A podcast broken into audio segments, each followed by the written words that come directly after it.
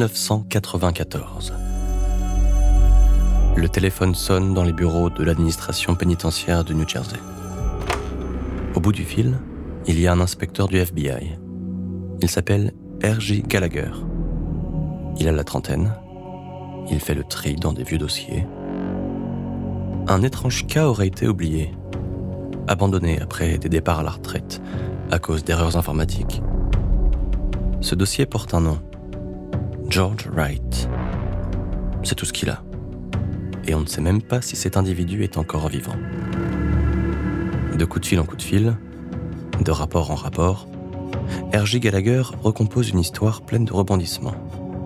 D'abord le meurtre de Walter Patterson, puis l'évasion de la prison de Leesburg, le détournement de l'avion Delta Airlines, et plus grand-chose, comme si George Wright s'était volatilisé.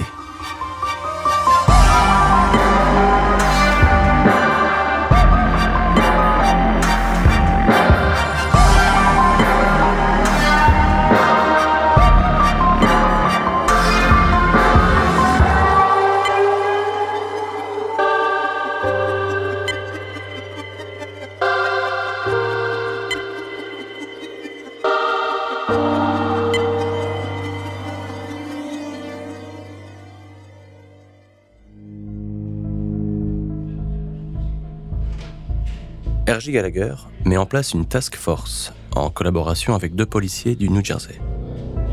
Il rassemble les dernières photos de George Wright, récupère les empreintes digitales de 1962, des artistes se lancent dans des portraits robots pour imaginer son vieillissement. On fabrique même un buste en plastique à son effigie. Mais l'enquête est incroyablement complexe. Le fuyard est potentiellement n'importe où dans le monde. Pour R.J. Gallagher, une seule certitude l'histoire de George Wright s'obscurcit dès son arrivée en Algérie, en 1972. Algérie 1972. Quelques mois seulement après leur arrivée, George Wright, George Brown, Melvin et Jean McNair décident de quitter le pays, où ils bénéficient pourtant de l'asile politique. L'Algérie ne représente pas l'espoir qu'ils imaginaient. Le groupe rejoint d'abord l'Allemagne, George a 29 ans. Il doit redémarrer sa vie, une nouvelle fois. Il devient mécanicien. Il reste dans le pays quelques années. Il fréquente même durant un moment des groupes de soldats américains qui résident dans le pays. Puis c'est encore un nouveau départ, toujours avec George Brown, Melvin, Jean et leurs enfants. Cette fois, il s'installe en France, à Paris. George étudie les théories marxistes. Il fréquente des milieux intellectuels français. Mais il vit toujours dans la clandestinité et s'inquiète car ses amis fuyards prennent de moins en moins de précautions. Il a peur de retourner en prison.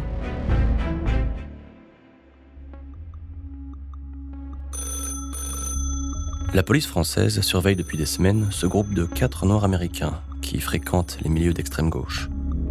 Peu à peu, on découvre qu'il s'agit des quatre pirates de l'air débarqués il y a des années en Algérie pour le gouvernement français, c'est une occasion de briller auprès des Américains. On décide de les arrêter. L'opération a lieu tôt, un matin. Les policiers débarquent dans l'appartement. Ils arrêtent trois adultes et découvrent aussi deux enfants. Un homme manque à l'appel. George Wright. George est déjà loin. Une fois de plus, il avait bien évalué les risques. Nous sommes en 1976. Pour lui, une nouvelle vie démarre. Encore.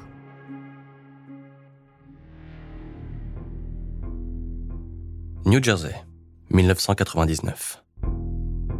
Déjà cinq ans que R.J. Gallagher enquête. Et il n'a aucune piste, rien. Il a pourtant mis sur écoute les anciens proches de George.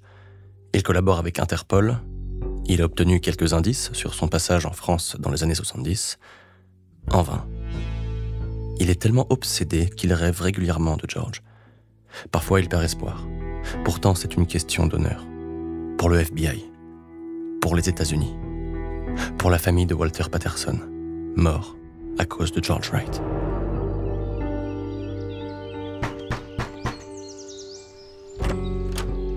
Gallagher va régulièrement rendre visite à Anne Patterson, la fille de Walter, assassinée il y a plus de 40 ans. C'est maintenant une quinquagénaire, elle a deux filles, mais elle ne leur a pas encore dit la vérité sur la mort de leur grand-père. Anne Patterson considère George Wright comme un véritable meurtrier, qu'il ait appuyé ou non sur la gâchette. Le savoir en liberté lui cause une douleur persistante.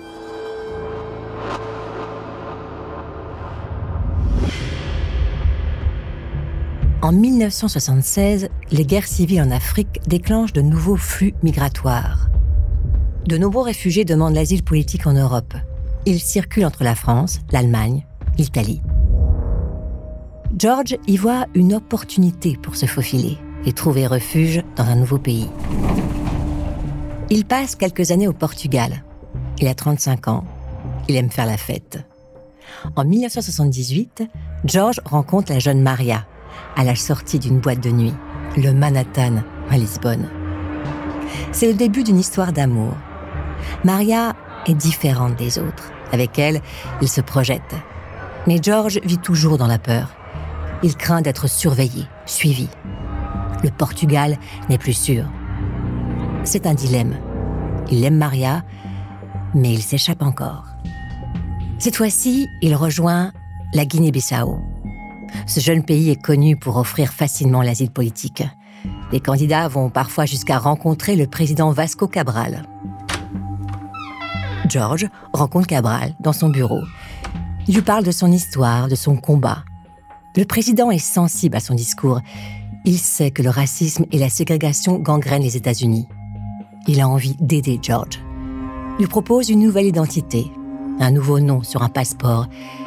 Il s'appelle désormais José Luis Jorge dos Santos. Un nom absolument banal. Un nom pour passer inaperçu le plus longtemps possible.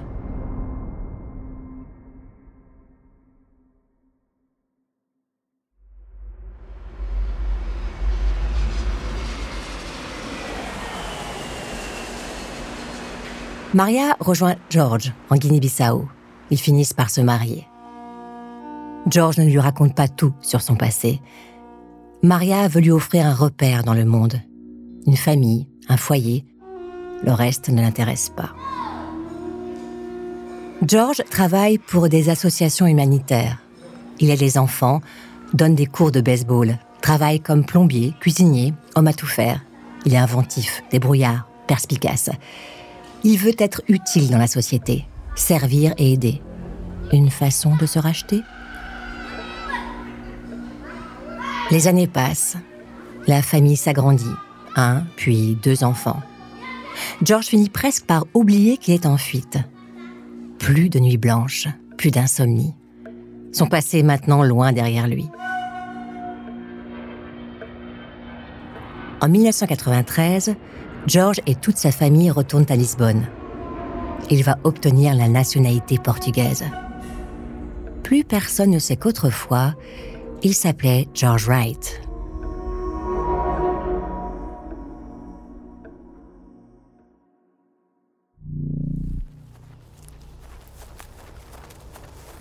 En 2011, l'agent R.J. Gallagher prend sa retraite. Il a enfin du temps pour lui. La traque de George Wright l'a épuisé. En plus, l'affaire se termine sur un échec. Pourtant, seulement six semaines plus tard, les autorités détectent un numéro portugais dans les appels de la sœur de George Wright. La police locale est immédiatement prévenue. On parvient à localiser le suspect. On prélève des empreintes digitales. C'est lui. En septembre 2011, George Wright sera arrêté dans un café.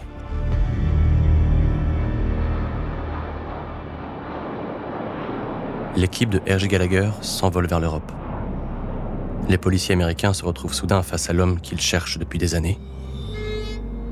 Les agents regardent le visage de George. Ils ont toutes les images en tête. Les photos d'enfance, les portraits robots.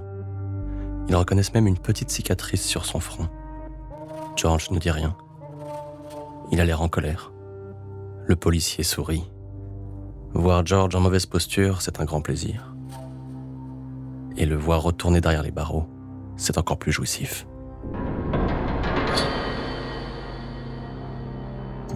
En attendant un jugement au Portugal, George passe quelques jours en détention. Suffisamment longtemps pour réveiller ses angoisses. Il savait que cela allait arriver. Il a maintenant 68 ans. Son crime a eu lieu il y a 50 ans. Quel rapport a-t-il aujourd'hui avec l'adolescent qui était à l'époque? Accompagné par son avocat, George soutient qu'il regrette chaque jour ce qu'il a fait en 1962. Et il le répète avec insistance, Je n'ai pas tué Walter Patterson. Je n'ai pas appuyé sur la gâchette. Une extradition serait injuste. À la maison, Maria ne dort plus. Elle savait que George était en fuite, mais elle n'avait pas connaissance de la gravité des faits. Les enfants sont désespérés. À tout moment, leur père pourrait leur être arraché.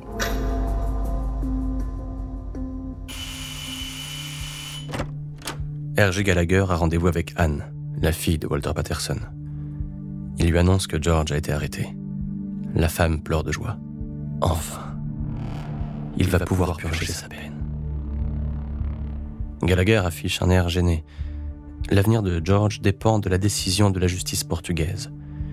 Pour justifier son extradition, un juge portugais devra établir que George est toujours un citoyen américain. Les semaines passent. George porte un bracelet électronique. Il ne peut pas sortir de chez lui. Il demande fébrilement des nouvelles à son avocat. On lui explique, cela prendra du temps, des mois peut-être. Chez George règne une ambiance glaciale. Chacun redoute ce moment où le téléphone sonnera.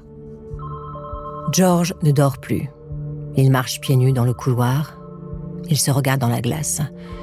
Il revoit l'homme de 19 ans, le jeune George Wright, le malfrat, le criminel. Il lui parle. Quand arrêteras-tu de guider ma vie Je ne suis pas toi.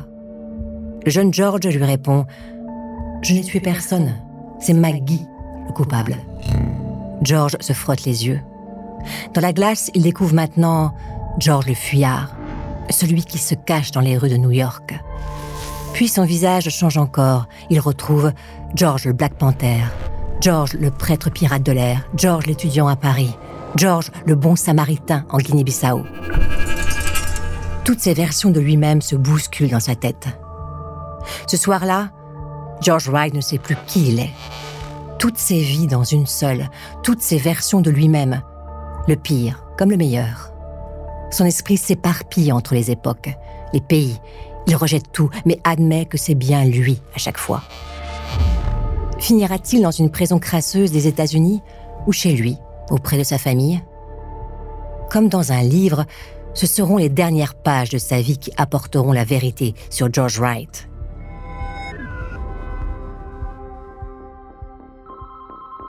Le jour se lève. Maria se précipite vers George. Il s'est assoupi dans le canapé. Elle lui donne un téléphone. C'est l'avocat. Le temps s'est arrêté. Toute la famille attend. Et puis, George affiche un grand sourire.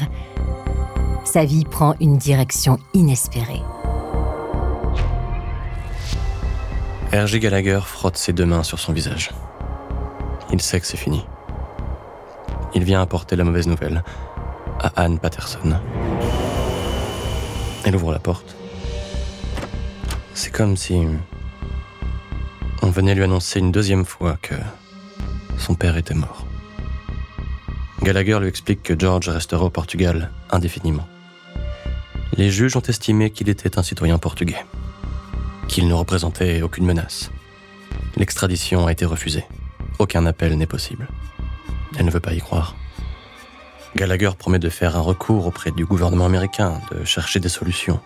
Encore et encore. Mais il faut maintenant l'accepter. Encore une fois, George Wright s'est échappé.